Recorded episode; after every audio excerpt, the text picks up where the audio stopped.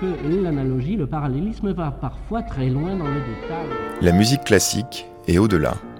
C'est l'heure métaclassique avec David Christoffel.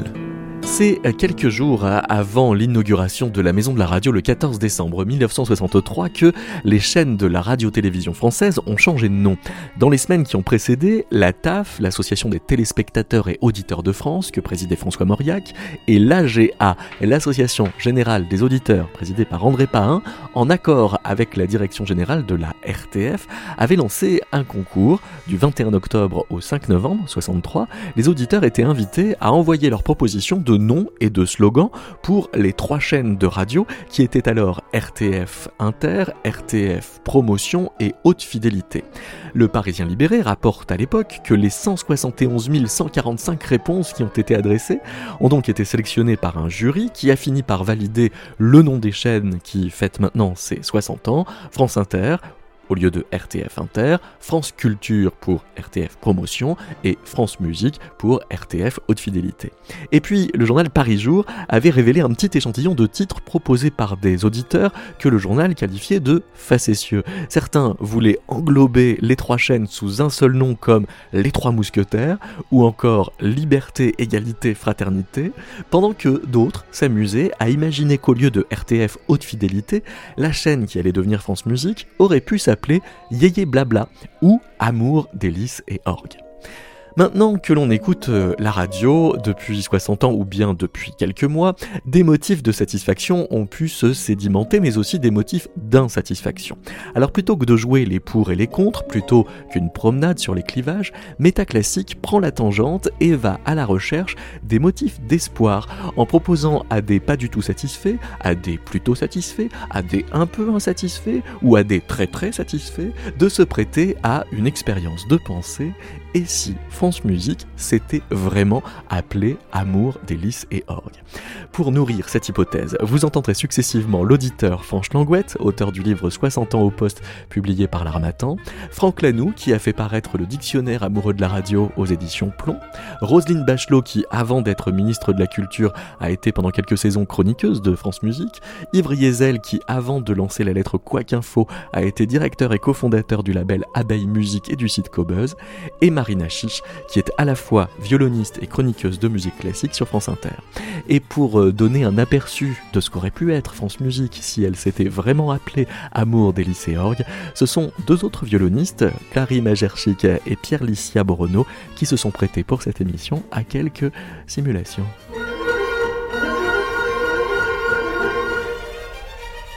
Amour des lycées orgues, Radio Ado 91.7 vous allez le do ré Fanche Langouette, quel était l'état d'esprit euh, en 1963 quand a été inaugurée euh, la maison de la radio euh, pour que les trois chaînes de l'époque aient des noms aussi proches les uns des autres? Alors il y a une, comme une petite entourloupe, Roland Dordain qui a travaillé sur la réforme de l'ORTF a, a dit on va faire un concours d'auditeurs pour trouver les noms. Et ils ont effectivement, beaucoup d'auditeurs ont répondu. Et ça a failli s'appeler France Bleu, France Blanc, France Rouge. Ah oui Voilà, mais déjà. Bon, ça commençait bien. Ah oui, France Bleu a existé bien avant 1997, alors ouais. Exactement. Euh, bon, ceci étant, il y a un peu de tambouille interne, et puis Dordain a dit euh, France Musique, France Culture, France Inter. Euh, Dordain a trouvé, bon, il a eu la très très bonne intuition de donner, euh, de commencer avec le mot France, parce que voilà, ça, ça ciblait bien. Ça a été repris depuis, on a France Relance, France... France Travail qui va sortir bientôt. Et c'est effectivement, euh, passer de Paris Inter à France Inter, c'était simple. Mais tout de suite, ça montrait qu'on sort du parisianisme et qu'on va arroser la France entière. Et surtout, qu'on va aller au-devant des Français. Alors dans ce concours euh, d'auditeurs organisé par euh, Roland Dordain, il y a un des auditeurs qui avait proposé que France Musique, euh, qui donc n'avait pas encore de nom, s'appelle Amour, délices et orgue. Et donc je vous propose, franchement, qu'on dédie cette émission à savoir ce qu'aurait pu être cette chaîne si elle n'avait pas eu le nom qu'elle a eu. Vous avez des idées? Eh ben, je pense qu'à l'antenne, on aurait peut-être été moins fermé sur le classique dans un premier temps. C'est-à-dire moins concentré sur Ouais, ce voilà, répertoire-là. Voilà, ouais. celui-là.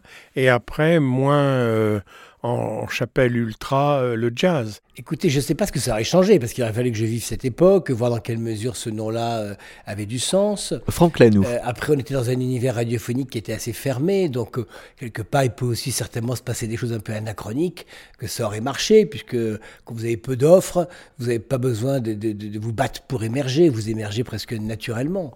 Et donc, on peut imaginer en effet qu'un nom un peu, euh, un peu artistique, comme ça, une création un peu, euh, un peu spontanée, donc qui ne répondent pas forcément à, on va dire, à une obligation de marketing, ce qui est quand même dire, un peu le cas des marques. Oui. Euh, c'est quand même de répondre à un objectif marketing.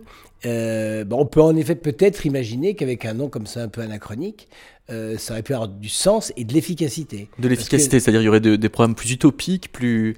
Non, je pense que ça, aurait attiré par cette différence, par cette incompréhension. L'incompréhension aurait attiré. Mais je répète, c'est dans un monde qui était très fermé, très, très petit, donc ça avait cette chance-là. Aujourd'hui, on peut pas s'amuser à créer comme ça des produits, des marques, des programmes radio dans un, dans un univers qui est totalement ouvert, où si vous commencez à jouer un tout petit peu trop euh, avec, avec la fantaisie ou avec une création euh, sp- spontanée, artistique, euh, vous auriez du mal à émerger dans un marché. Et donc, je pense que là, il y aurait un vrai risque d'exister. Pour autant que le marché nous dit toujours qu'il faut surprendre pour émerger. Oui, il faut surprendre, mais il faut être compris. Et, euh, et donc, bien évidemment, le, pour être compris, il faut, il faut que les gens le- le- l'intègrent. C'est-à-dire qu'on fait ça pour les gens, on fait pas ça pour nous faire plaisir. Un artiste, c'est différent. bon? Un artiste, il fait, euh, l'artiste, il, il- il fait quelque chose qui n'a pas été fait avant lui. Donc il invente complètement, puis quelque part il se fiche euh, de, de- de l'effet que ça va avoir, et pour lui il a le temps. C'est-à-dire qu'en effet il y a quand même beaucoup d'artistes qui sont reconnus après leur décès. Mais alors, donc, si la radio est, est une marque, elle ne peut plus être un art? Bah, je pense. Bah, je- Ah oui, on pour peut- vous, c'est saugrenu de penser que ça puisse être un art? Non, c'est- un des éléments possibles, bien évidemment. Euh, Il y a des expressions artistiques radiophoniques, bien évidemment. A priori, c'est pas celles qui sont les plus populaires. Celles qui sont les plus populaires, elles répondent à un besoin et que les gens ont réussi à identifier. Après qu'il y ait de l'expérimentation, euh, très bien, dans mon dictionnaire, vous avez Jean-Michel Jarre, euh, qui fait un très gros travail avec France Musique, avec Radio France en général, et qui vous raconte ça très très bien. Donc c'est possible. Euh, moi je dis toujours que la radio c'est un terrain de jeu merveilleux, quasiment sans fin, et que donc on peut tout faire. On peut faire un match de foot, on peut enchaîner les disques, on peut faire un débat, et puis on peut faire de l'expérimentation radiophonique. Roselyne Bachelot, bonjour. Bonjour. Alors peut-être première question, est-ce que vous préférez le mot amour au singulier ou au pluriel? Je suis une respectueuse de la langue française, donc je sais que au singulier, ces trois mots sont masculins et sont féminins au pluriel, ce qui faisait dire cet orgue est le plus beau des plus belles.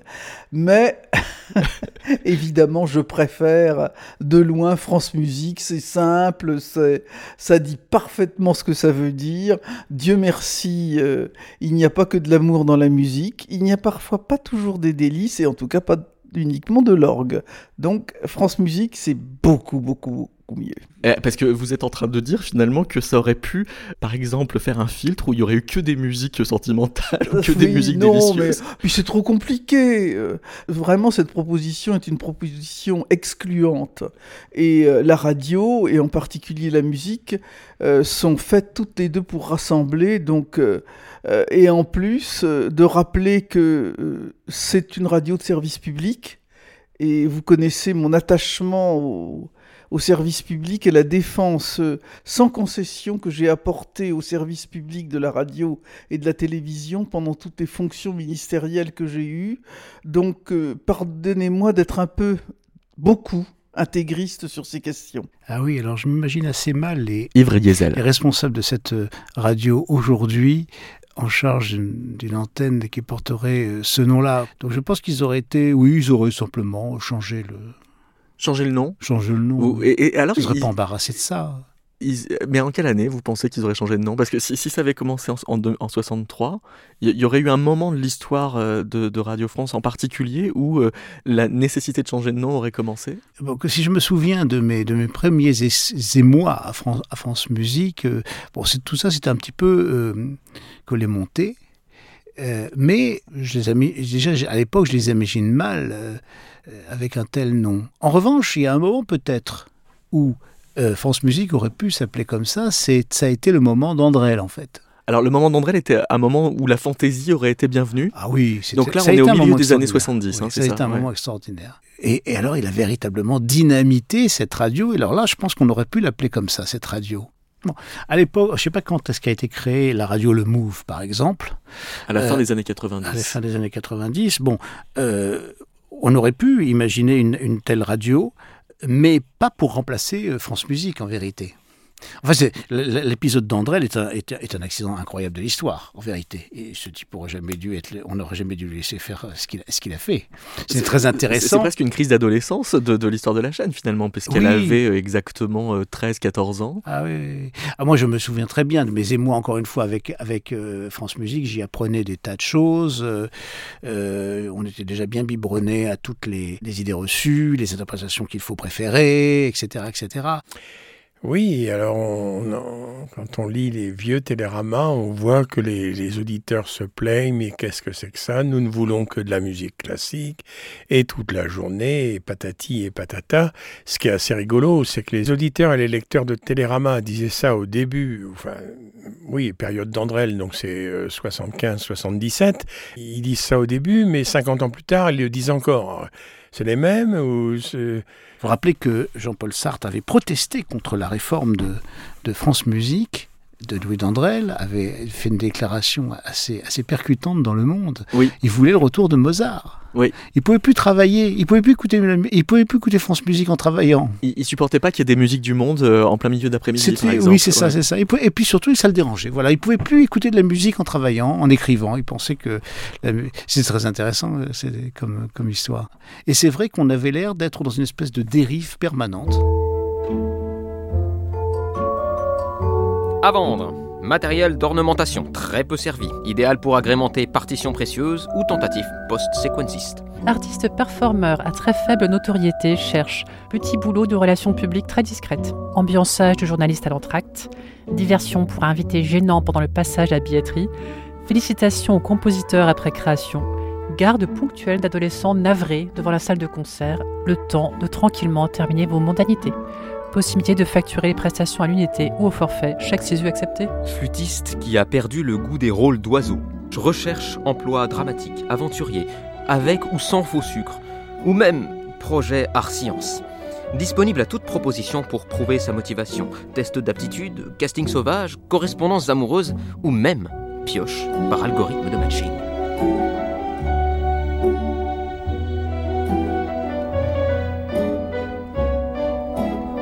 Amour, délice et orgue. Parce qu'il y a eu quand même dans l'histoire de, la chaîne, puisqu'on parle amour, délice et orgue, ces trois mots qui changent de genre en passant au pluriel, le débat sur le pluriel au mot musique, ah, puisqu'il y a eu une période où en effet on appelait France Musique avec un S.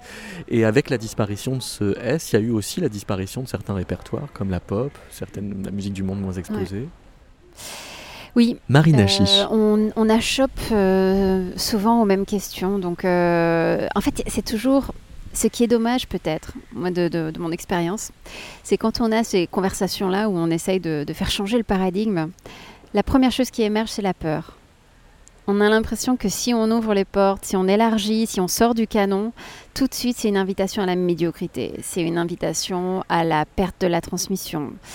Quelque part, on peut comprendre euh, d'où viennent certaines peurs, c'est-à-dire que évidemment le pendant de cette pièce-là, ça serait de tomber dans un relativisme musical c'est peut-être ça qui peut être euh, agité. Le, tout se vaut. Le tout se vaut, voilà, mm. qui est fatigant. Qui est fatigant et qui évidemment résonne avec des chaînes généralistes qui ne programment plus de musique classique. Donc c'est vrai que c'est un truc, c'est un truc de repli, de, de, niche. La musique classique qui est en fait devenue niche, qui est devenue, euh, qui est enfermée dans son ghetto. Euh, un ghetto qui est censé être une cage en doré, mais certains ghettos quand même. Et donc c'est vrai que il y a quelque chose de systémique qui se joue. Parce que pour l'avoir vécu, alors du côté euh, France Inter, où justement il y a presque plus de musique classique, euh, ce qui est vraiment dramatique. Je veux dire, complètement au-delà de qui le porte et comment, par principe, c'est fou. Parce que justement, si on, on a si longtemps accusé la musique classique d'être cette musique de bourgeois, dominante, euh, discriminante, etc. Et du coup, elle, se retrouve bah, discriminée et, sortie de l'échiquier musical. Et ce qui est tout qui est une forme de retournement de violence. Alors euh, vraiment, je suis pas sûre que ce soit euh, souhaitable. Voilà. C'est-à-dire que c'est comme si la musique classique n'était plus dans, de l'ordre de la culture Mais non, ou même elle est de l'ordre sortie de d'un la table, savoir. elle est sortie de la table Ouais. des arts, la table des débats. Ouais. Et ça, je trouve que, je veux dire, si on peut déplorer qu'il n'y ait plus de musique classique sur France Inter, c'est une chose, mais qu'il n'y en ait pas sur Culture, c'est la fin des haricots. On peut faire un match de foot, euh, ce qu'on fait pas forcément souvent à France Musique. En revanche, je me suis demandé si ça s'était appelé Amour des lycéorgues, si on pourrait pas euh, y mettre des audiodescriptions d'opéra. Moi, je crois que euh, le service public se doit de répondre à un public. Donc, euh, il faut qu'il soit capable de le trouver, ce public. Donc, après, moi, je n'ai pas la compétence pour vous dire tout ce dont les gens ont envie et tout ce dont les auditeurs de France Musique ont envie, voire besoin. Ça, faudrait le tester pour savoir, parce Je que pense, oui, ça, ça voudrait dire de, de mettre des speakers qui diraient un peu la mise en scène de la Traviata en même temps qu'on entendrait la. Voilà, la- je, je, je pense en effet qu'il y a peut-être. euh, Enfin, puis entre temps, il y a quand même l'image qui est née, des choses plus rapides qui sont en fait. Un, un opéra, c'est quand même physique aussi, donc le visuel a du sens, on peut l'écouter, mais raconter ce qui se passe, c'est peut-être un peu compliqué. Je pense que ça pourrait gâcher la musique du coup, alors ce serait vraiment dommage.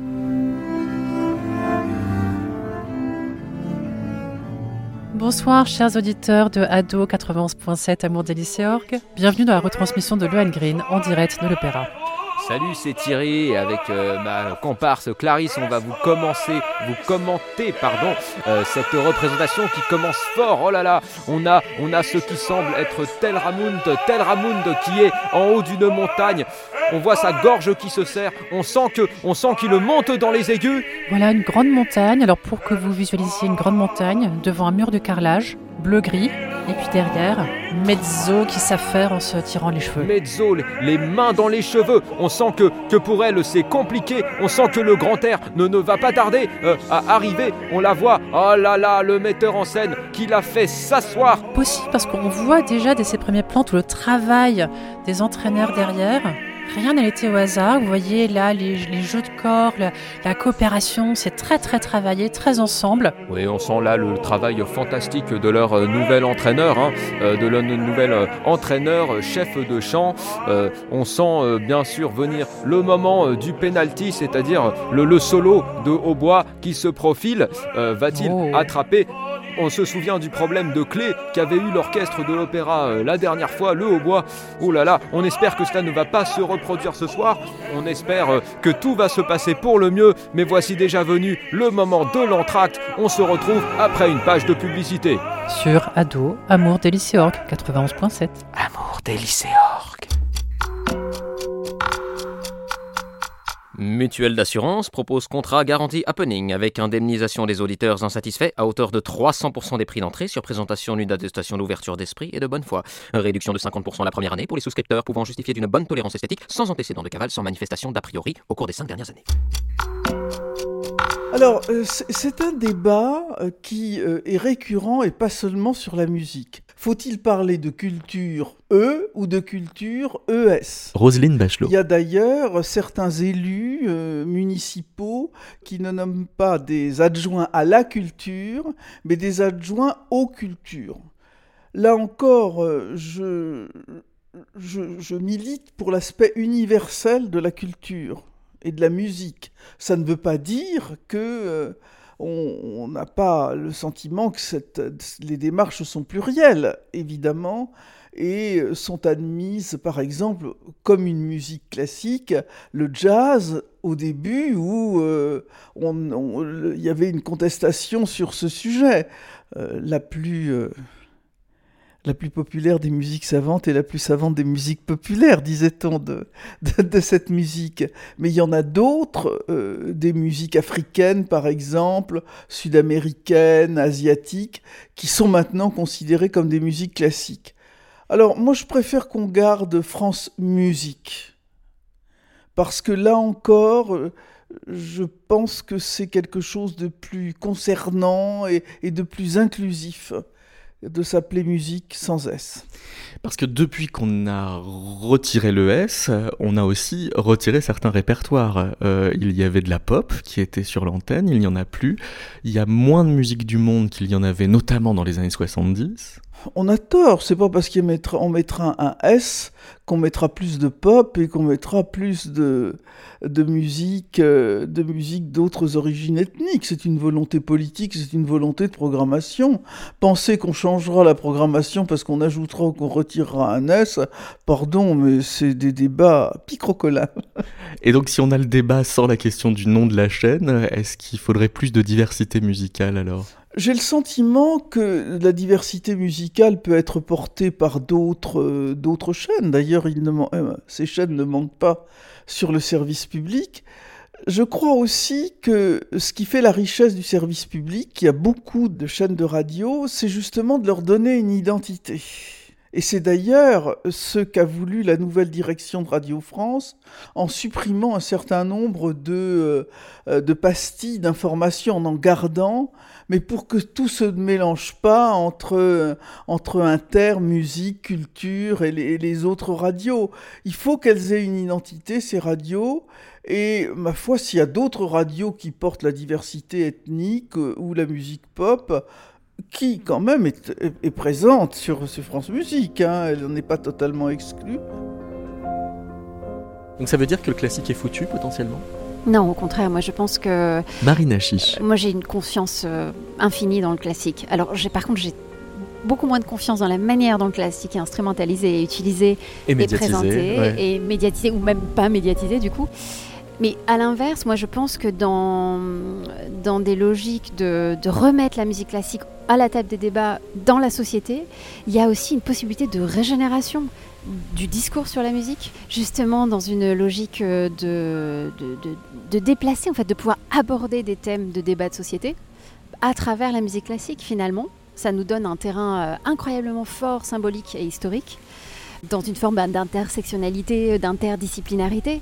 On arrive à régénérer le répertoire, justement, on peut se rendre pertinent en musicien classique, c'est-à-dire qu'on peut dire voilà euh, notre vision du monde, notre vision de la société. On n'est pas dans une vision d'une société qui n'est euh, que masculine, euh, blanche et de plus de 50 ou 100 ou 60 ans, je sais, je sais même plus quelles sont les, catégories habituelles, et qui s'adresse qu'à une certaine classe sociale. On peut justement rebattre les cartes rajouter d'autres cartes qui ont été mises de côté et donc, ça nous, ça nous remet dans le, dans le game. Je sais pas, c'est de la radio, donc on voit pas trop s'il y a un S ou pas. Hein. donc voilà, donc ça, ça, les, a, peut-être amusé un moment de, de, montrer ça. Je pense que c'était pour affirmer un pluralisme. Voilà, c'est ça. Historiquement, France Musique était euh, était associée à la musique classique, et ce que même certains parfois appellent la grande musique.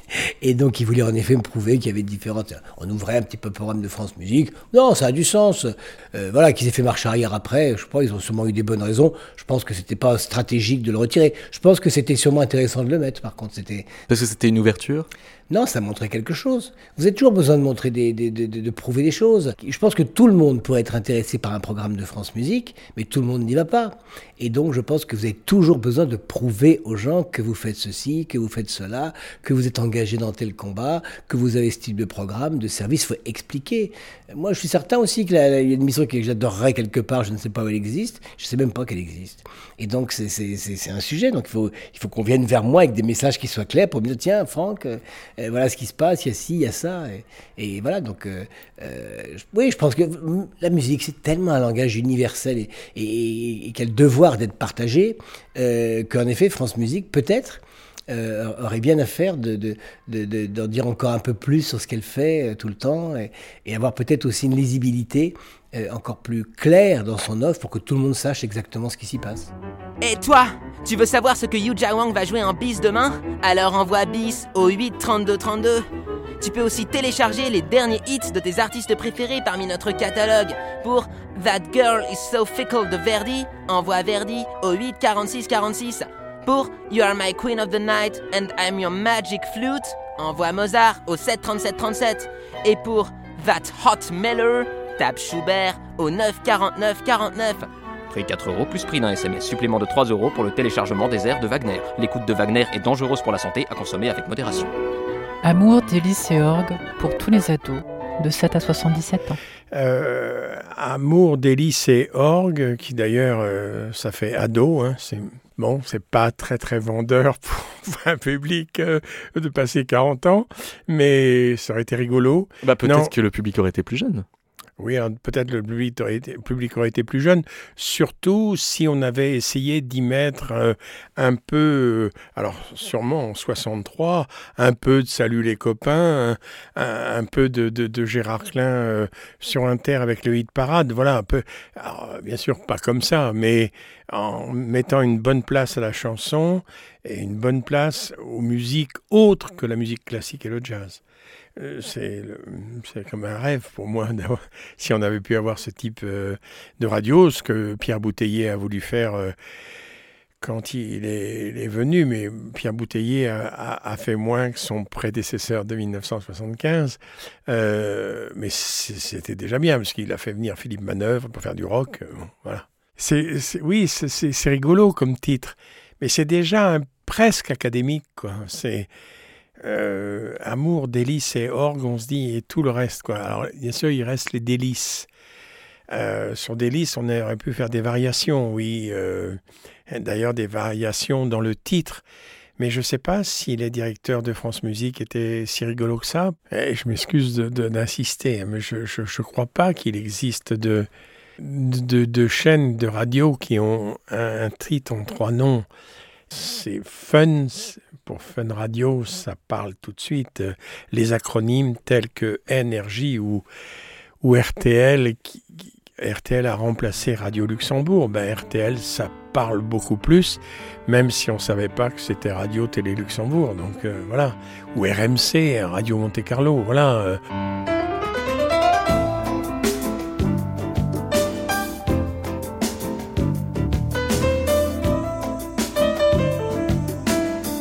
Radio Ado, Amour des lycéens 91.7, de l'acné à l'acné.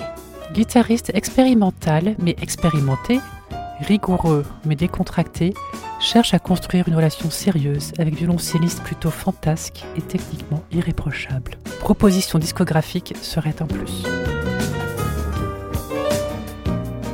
Harpe éolienne de bonne composition, bien entretenue et prête à tout, avec un penchant très marqué pour les écritures musicales tempétueuses, attend vent contraire pour changer de répertoire.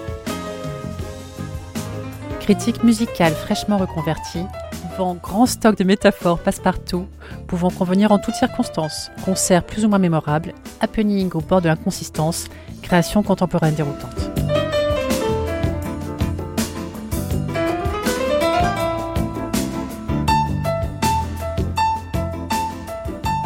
Avec le, avec le temps, les marques disparaissent. Euh, je veux dire, par exemple, le FNAC, personne ne sait trop ce que ça veut dire, FNAC. Pourtant, c'est, ça correspond bel et bien à des, à un acronyme. Voilà. Euh, bon, donc au bout d'un moment, les, les, les, marques, les marques disparaissent. Moi, j'ai repris RMC. À l'époque, c'était une marque qui n'était pas très belle, très abîmée. On disait Radio Monte Carlo quand même des fois. On disait Radio Monte Carlo historiquement. Après, ils avaient simplifié avec RMC. Nous, quand on le reprend, c'est pas une marque très très belle. Hein. Il y a beaucoup de gens qui disent euh, changer de nom, ce, ce, nom est moche. Et puis là, il est trop connoté euh, euh échec, bide. Euh, et, donc il fallait, il fallait qu'on le change. En contre, nous, on a voulu le garder parce qu'on s'est dit tous les Français connaissent cette marque. Et c'est à nous de travailler pour retourner la, la, table. Et il a fallu en effet quelques, quelques mois, quelques années peut-être, deux, trois ans, pas plus, pour que les gens et tout de suite une autre perception de la marque. Donc quelque part, tout, la, FNAC, euh, c'est pas un très joli mot FNAC, mais à la fin c'est une très bonne image. Enfin, on sait à quoi ça sert la FNAC, c'est quelque chose qui a, du sens. Donc je pense qu'au bout d'un moment, euh, les, choses se retournent et les noms, quelque part, n'ont plus forcément une signification très forte. Ils ont celle qui a été construite euh, par l'entreprise et par le service. Donc appelez les choses comme vous voulez, il n'y aura pas de problème. Mais il faut être capable d'émerger. Donc inventer une marque folle qui n'aurait pas beaucoup de sens, il faut avoir beaucoup de moyens pour que quelque part les gens la voient, l'identifient, la reconnaissent, la cherchent et finissent, puisque un programme de radio, par s'y fidéliser. Mais alors ça voudrait dire que c'est aussi grâce à une marque folle qu'on pourrait euh, avoir des, des, formes un peu plus débridées, des, des formes de, de, radio comme ça, décomplexées Non, non, la, la, marque folle, c'est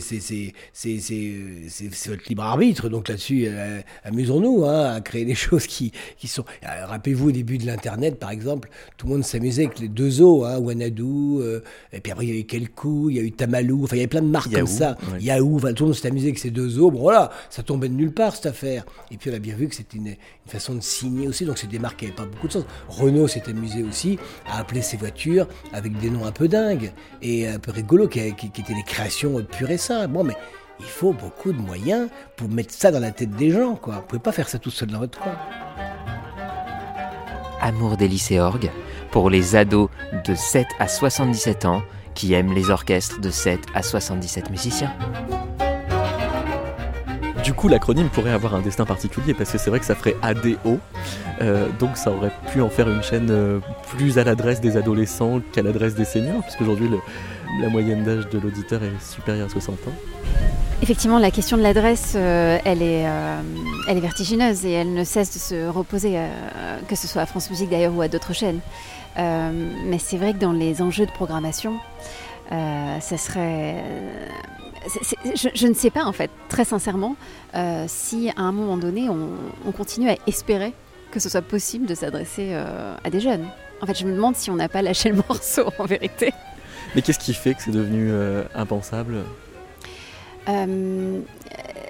C'est-à-dire, je, pense qu'il y a une, euh, tension, euh, ces injonctions doubles de, France Musique qu'on connaît, euh, de, à la fois vouloir satisfaire un type d'auditoire, d'auditorat qui, qui ne veut pas lâcher en fait le canon.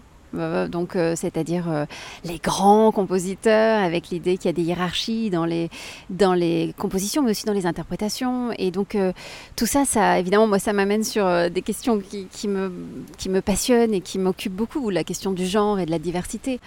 Et, c'est quand même de se dire, quand on a un genre, alors on est vraiment sur la polysémie de tous ces mots, hein, mais si on a un genre musical, en tout cas le classique, cette dénomination qui est si large, qui regroupe tellement de choses contradictoires, ou en tout cas, voilà, vastes, c'est très très étrange à quel point on peut s'enfermer dans un, dans un périmètre extrêmement euh, connu et on est vraiment toujours dans cette satisfaction de reconnaître ce qu'on connaît déjà.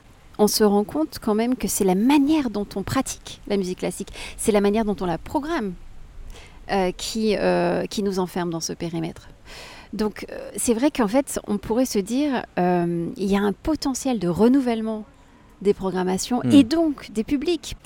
Euh, et aussi, on serait dans la possibilité de, de recontextualiser des choses, de porter des messages, d'être presque dans un activisme musical, euh, mais le- au sens le plus noble du terme. C'est-à-dire qu'on est dans la dimension du partage euh, de découvertes esthétiques et puis aussi de, bah, de traiter des sujets aussi euh, historiques qui nous expliquent pourquoi certaines musiques ont été marginalisées, pourquoi certains compositeurs, compositrices, interprètes, voilà. Parce qu'on pourrait aussi raisonner en termes de pluralité des genres éditoriaux et mobiliser, faire Ah bah par oui. exemple des livres antennes. Ah bah ça, c'est oui, c'est formidable. Mais le problème, c'est que voilà, tout, tout ça euh, nous met tout de suite dans le côté de la prise de risque. Parce que qu'est-ce qui se passe? Il y a libre et ça peut, ça peut aller dans des, dans des directions euh, qui sont difficiles à anticiper. Mais vous, par exemple, enfin, on peut pas dire que, le- que la musique classique soit dépeuplée d'adolescents.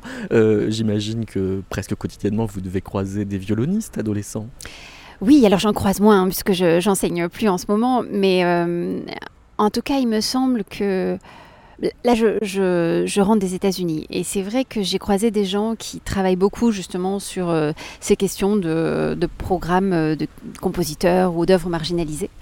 Et c'est vrai que quand, quand on change la programmation, de fait, On change de public. on change le public.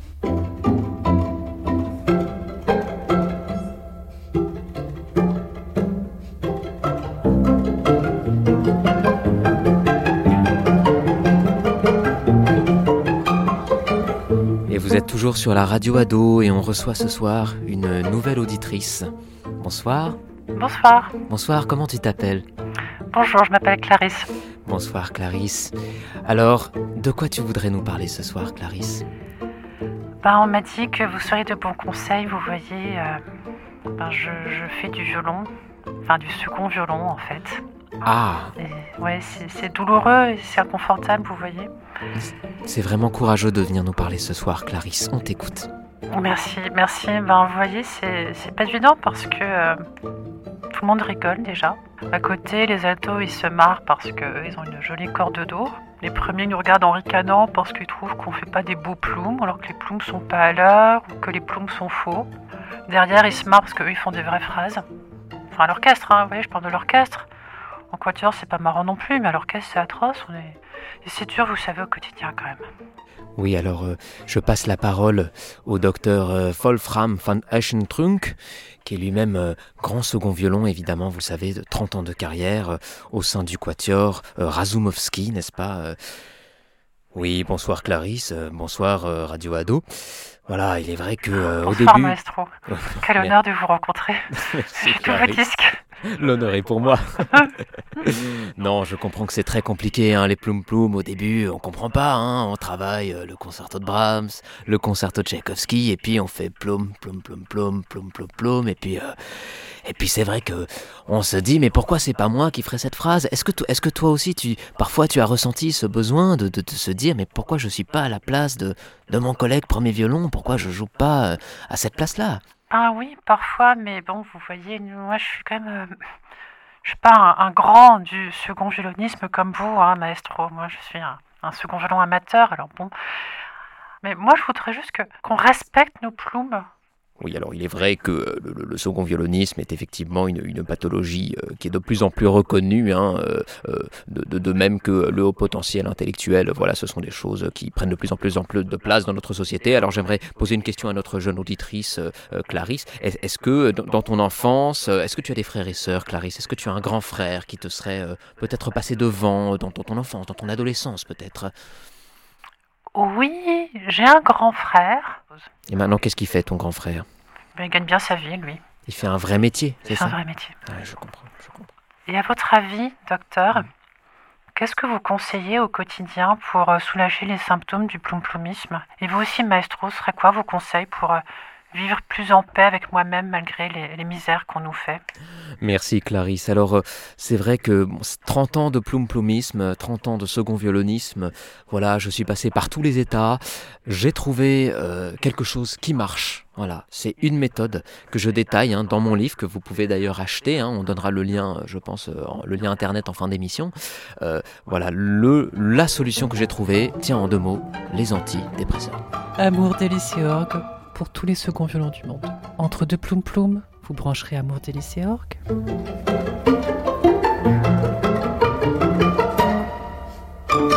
Dans les années 70, il y a eu véritablement un engouement pour la musique euh, moderne, je préfère dire moderne que contemporaine, euh, qui fait qu'on allait vraiment l'écouter, on payait vraiment ses places, on écoutait, on achetait vraiment des disques. Il faut rappeler cette collection Perspective du XXIe siècle, euh, qui ensuite a disparu. Donc je crois que cette euh, radio euh, qu'on évoque, euh, cette radio rêvée, aurait été comme ça, aurait pu vraiment avoir plusieurs belles années pour accompagner tout un mouvement qui a été effectivement extraordinaire à cette époque-là. Ensuite, regardez le move, même le move. Bon, je ne suis pas un grand spécialiste du move, mais aujourd'hui, c'est de- c'est devenu euh, une sorte de skyrock, euh, skyrock subventionné, en vérité. Ça n'a plus du tout, euh, je pense, la, vocation un peu, libre et délirante que ça a eu au début. C'est-à-dire que s'adressant aux jeunes plutôt qu'à l'endroit de ce qu'ils écoutent, imaginer ce qu'ils pourraient écouter, leur proposer une espèce euh, d'aventure formelle, esthétique et, d'en faire les complices d'une avant-garde radiophonique. Ça pourrait être un, programme utopique qu'aurait eu Amour des lycéorgues. Ça, ça aurait été pas mal. Là, je constate actuellement que la musique, euh, alors si on regarde à la radio, au niveau d'une radio généraliste comme France Inter, aujourd'hui, la, musique est utilisée comme outil de formatage. euh, de, formatage. Ils sont obligés de parler de toutes sortes de choses, euh, d'écologie, de, droits de l'homme, enfin toutes sortes de, euh, de, choses et de, fiches pratiques euh, pour, euh, pour faire respecter ses droits, enfin bref.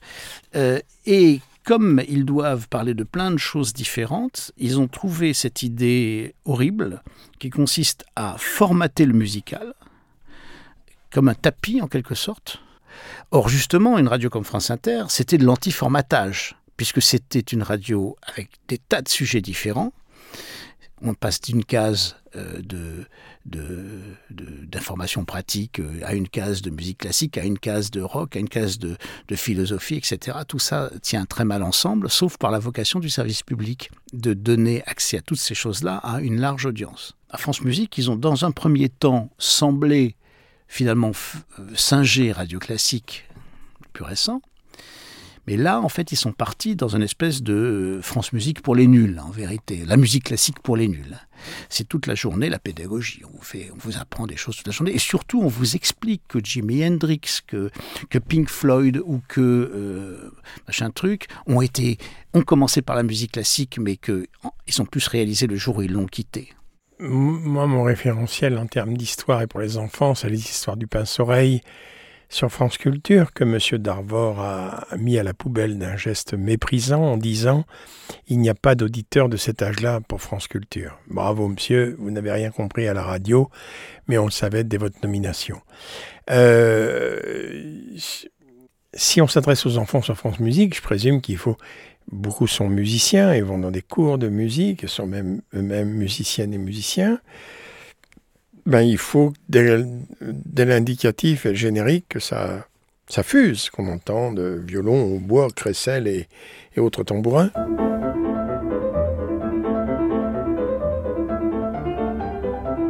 Le amour des lycéorgues, c'est effectivement euh, des mots qui deviennent féminins quand ils deviennent pluriels.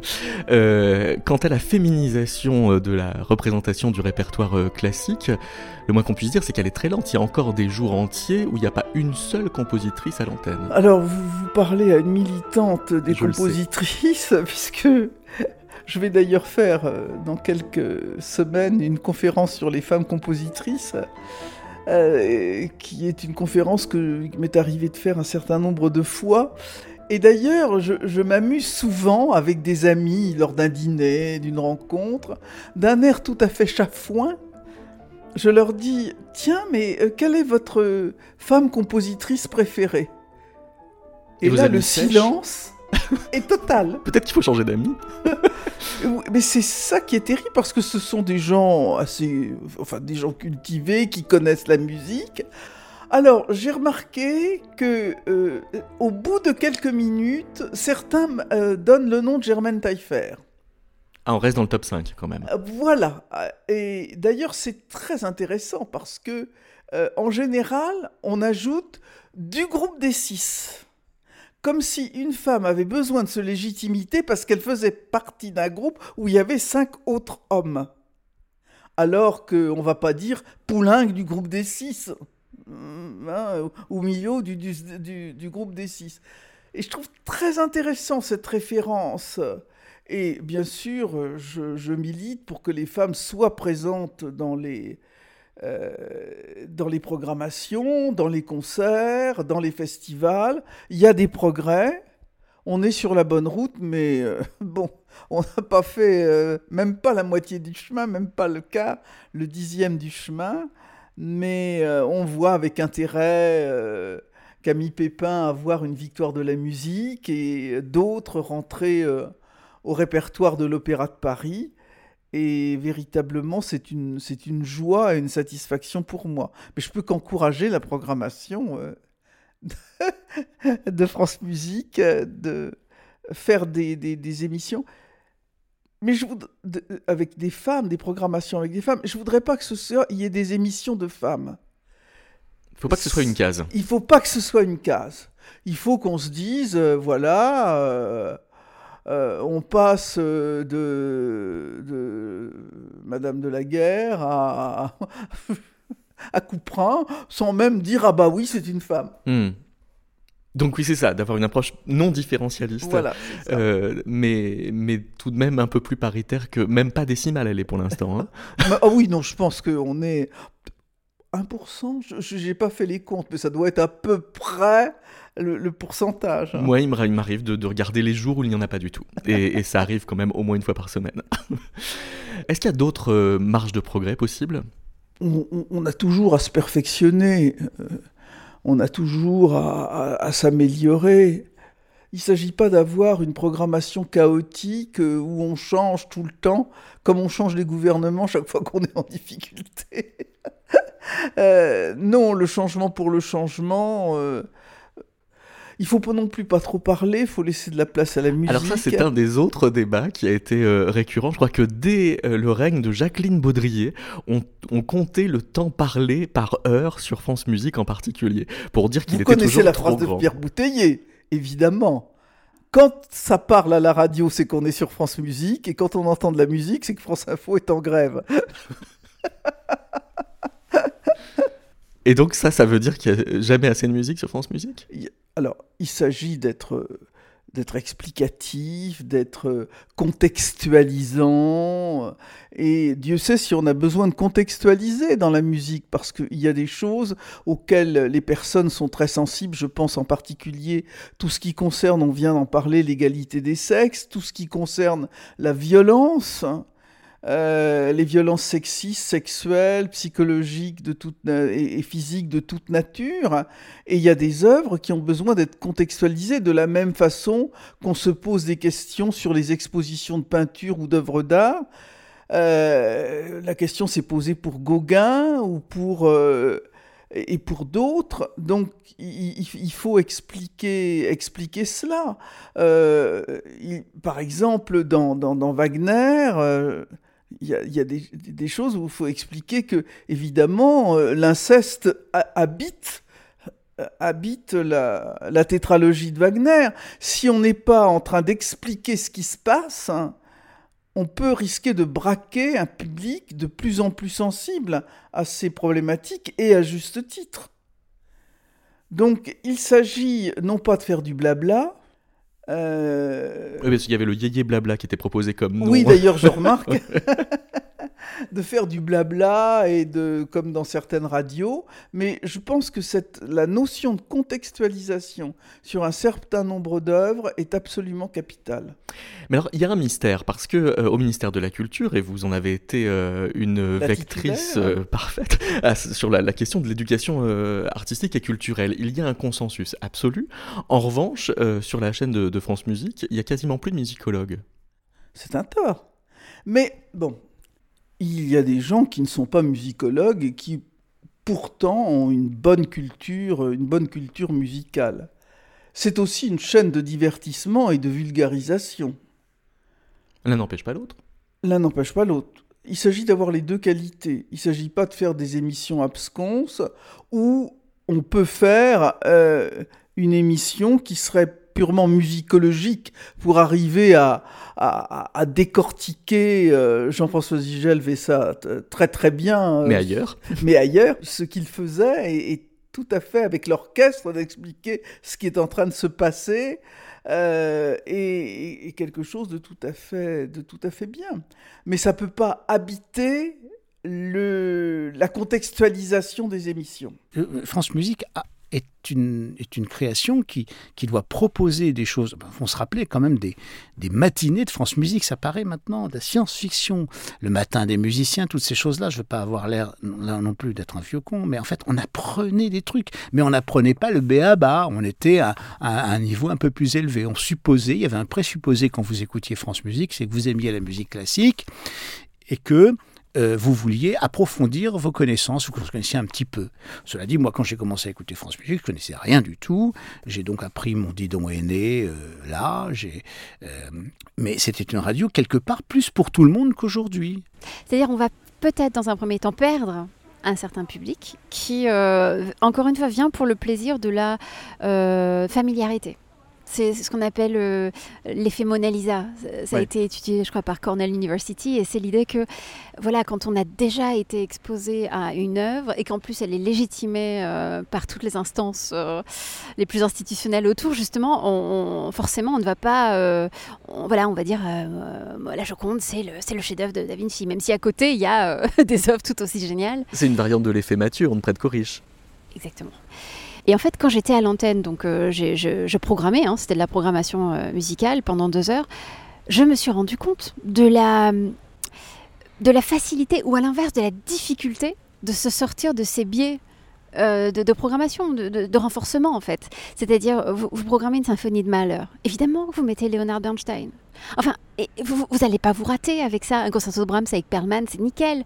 Donc, en fait, si vous-même, en tant que programmateur, vous vous mettez pas dans une logique de curiosité et de, et de vous déplacer de votre zone de confort, eh ben, bah, vous servez toujours la même chose et tout le monde est content parce qu'en fait, on, les adore ces, grandes, on les adore ces grandes œuvres parce que euh, c'est facile aussi de se dire qu'on va tout révolutionner, qu'on sait mieux que ce qu'il faudrait. Et puis c'est fait quand on est aux manettes, d'un coup, on comprend que c'est pas peut-être pas aussi simple que ça, qu'il y a des œuvres qu'on veut faire découvrir, mais elles n'ont pas été assez enregistrées. Donc les enregistrements qu'on a sous la main sont peut-être pas assez bons, assez convaincants. On se dit, si je diffuse ça, est-ce que je sers mon propos ou je desserre finalement la cause. Voilà. Euh, donc ça, c'est très, c'était pratique et pragmatique. Donc encore une fois, euh, c'est pas, euh, c'est pas aussi simple que ça peut paraître, mais, mais, mais quand on s'est posé cette intentionnalité, euh, eh ben, il se passe des choses. Hmm. On, trouve des solutions. Alors oui, on fait quelques insomnies euh, pour trouver euh, les cinq minutes qui vont convenir dans la thématique avec soit une interprète femme, soit une compositrice, soit un compositeur d'une minorité. Et en fait, voilà, on, a aussi des retours très positifs. Moi, je me souviens, pour, l'avoir fait, j'ai eu des, des auditeurs qui, au contraire, se réjouissaient justement des moments de découverte. Il se terre au plus profond de la jungle orchestrale, entre les barrissements des corps et les piaillements des violons.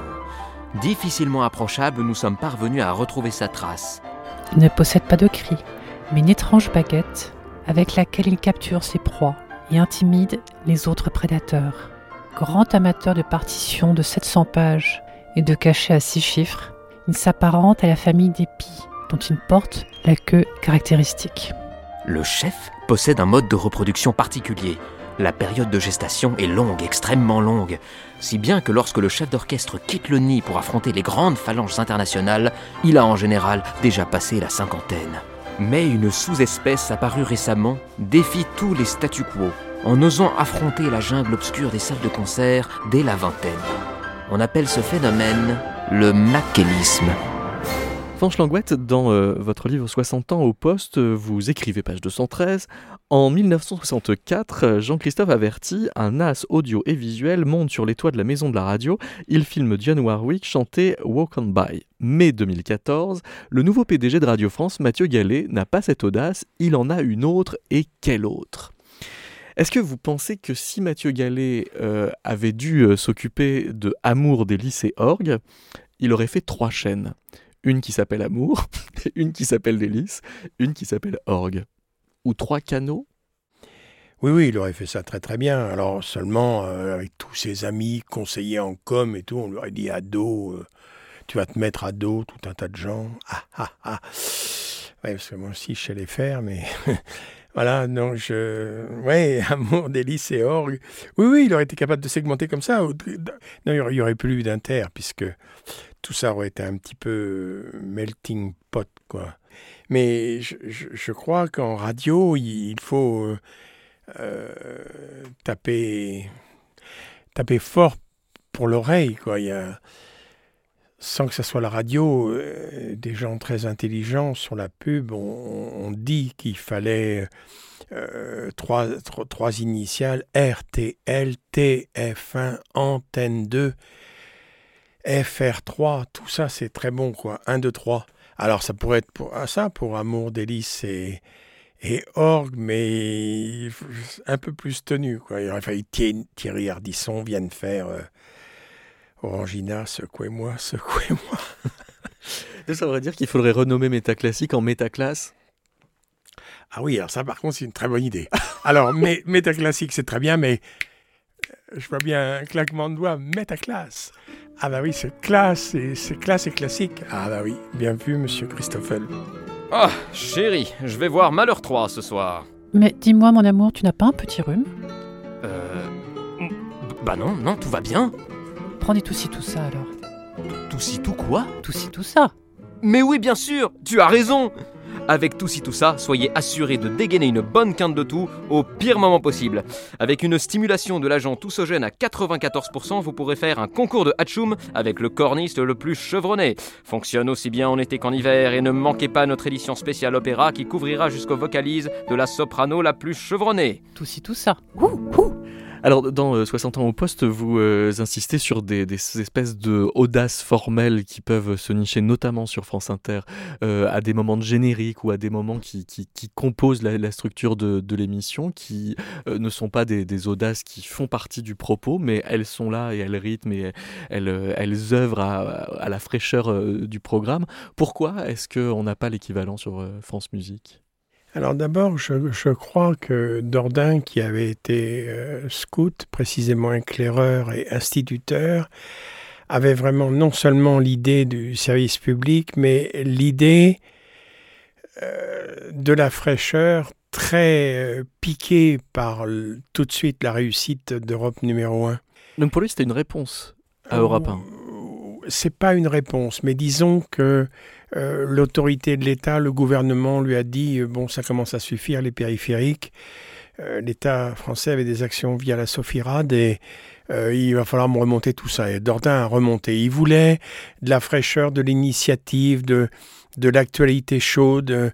Voilà, il avait fait, il a fait un très bon mix, surtout il a inventé la radio de service. Hein. J'ai l'impression, mais je ne connais pas assez bien la chaîne, j'ai l'impression que sur cette chaîne, on n'a jamais vraiment joué jouer des petites choses euh, de fantaisie, comme il y a eu les décraqués sur euh, euh, France Culture ou les papous dans la tête. J'ai l'impression. Un papou dans la tête classique. D'une certaine façon, si ça avait été la commande, je ne le connais pas beaucoup, mais un peu quand même, Frédéric Lodéon aurait été capable de jouer avec ça. Et je crois que sa culture musicale l'aurait pu l'amener à, j'espère, de l'humour, de, de, mettre des choses en point et contrepoint, de jouer sur les standards comme le fait aujourd'hui euh, Laurent Valero. Il faut quelqu'un qui pétille pour faire euh, des papous. Et je crois que des papous musicaux, ça serait oui, effectivement euh, très très sympa. Mais parce que en fait, ce que, ce que vous semblez dire, c'est que sous prétexte que c'est une chaîne musicale, elle, se refoule comme radio en quelque sorte. Et c'est ce que disait Roselyne Bachelot. Le problème avec France Musique, c'est qu'il y a la moitié des auditeurs qui trouvent qu'elle parle trop, et puis l'autre moitié qui trouvent qu'elle parle pas assez. Donc semble-t-il, parce, qu'elle fait pas assez de radio. De, l'autre côté, mais oui, c'est ça. Parce qu'il n'y a pas assez de radio. On fait pas. Pendant longtemps, j'ai pas compris. Euh, en fait, euh, j'ai pas compris pourquoi France Musique faisait pas de radio. Pourquoi France Musique n'avait pas des, des animateurs un peu plus fun. Alors, on ne va pas condamner tout le monde. Il y a quand même des gens de qualité là-dedans. Je, pense que avec de la connaissance et de la passion, on peut faire jaillir du cœur du réacteur de la bonne radio. Mais il faut avoir la connaissance, la passion et une certaine liberté pour faire exploser un peu les, les convenances. Et en fait, cette radio, France Musique, est effroyablement convenue. Donc la solution, ce serait euh, effectivement, bah, pourquoi pas, d'avoir un programme qui s'appelle Amour des lycées-org et qui euh, euh, conjugue comme ça avec délice, avec fantaisie, avec des gens de talent. Ah, je crois que la, voilà, la première chose, c'est de, de, de, de recruter des, des, gens libres, des gens libres, amusants, savants, savants. Il y a beaucoup de plaisir hein, dans, dans les choses savantes. Donc vous, Franck Lanou, si euh, vous étiez amené à prendre la direction de, France Musique, qu'est-ce que vous feriez? Vous changeriez d'abord les, titres d'émission, par exemple? Non, non, non, je crois pas. Je crois que je, je, crois qu'on me le proposera pas déjà, mais euh, mais, en tout, cas l'exercice est amusant. Euh, ben, non, je, je, crois que je, je, passerai beaucoup de temps avec les gens pour comprendre eux comment ils l'ont fait, parce que la dimension humaine d'une radio et même pour une radio musicale, elle est stratégique. Euh, la radio, c'est sûrement le média le plus humain. C'est celui qui doit toucher le plus les gens, parce que sans images, euh, sans traces, même parfois, euh, la radio, elle doit vraiment créer comme ça une relation un peu invisible, grâce au son, grâce uniquement au son. Et, et, donc cette dimension-là, elle est totalement humaine. C'est la force de la radio. Et donc je pense qu'il faut comprendre les hommes qui la font aussi et d'abord, et puis les auditeurs qui l'écoutent. Donc avant de prendre la moindre décision, je pense que je passerai beaucoup de temps à travailler avec les gens qui, ont, qui ont fait le succès de France Musique jusqu'à présent, et certainement avec des auditeurs qui l'écoutent. Donc vous ne reviendriez pas sur son nom, vous ne prendriez pas euh, Amour des lycéologues par exemple? Non. Je ne crois pas du tout. Non, non, ah, vous n'y croyez pas dans ce titre Moi, je ne crois pas que je le ferai. Non, non, Ah oui. parce que vous m'avez mis dans la posture d'un Bah oui. du- d'un directeur potentiel de France Musique. Je crois qu'en effet, je, je conserverai bien son nom. oui. Comme dit Bastien David, l'avantage des périodes sombres, c'est que la moindre étincelle se voit de tout le monde. Ah, j'adore. Ouais, c'est J'adore. magnifique. J'adore. Mais Ouais. c'est un peu de ça. C'est-à-dire qu'on est dans un temps sombre pour la musique classique, mais du coup, ça nous, ça nous pousse à une véritable créativité, il y a une possibilité de renouvellement.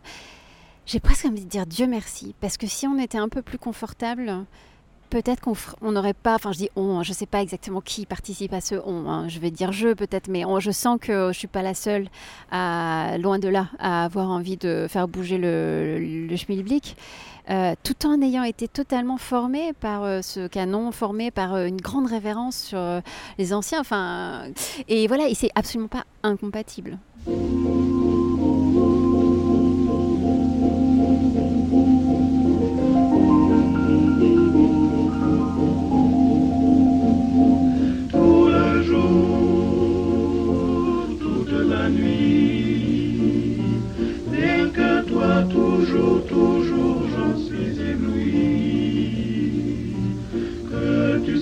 au loin, qu'importe, puisqu'en moi tendrement je t'emporte, ô oh, mon amour.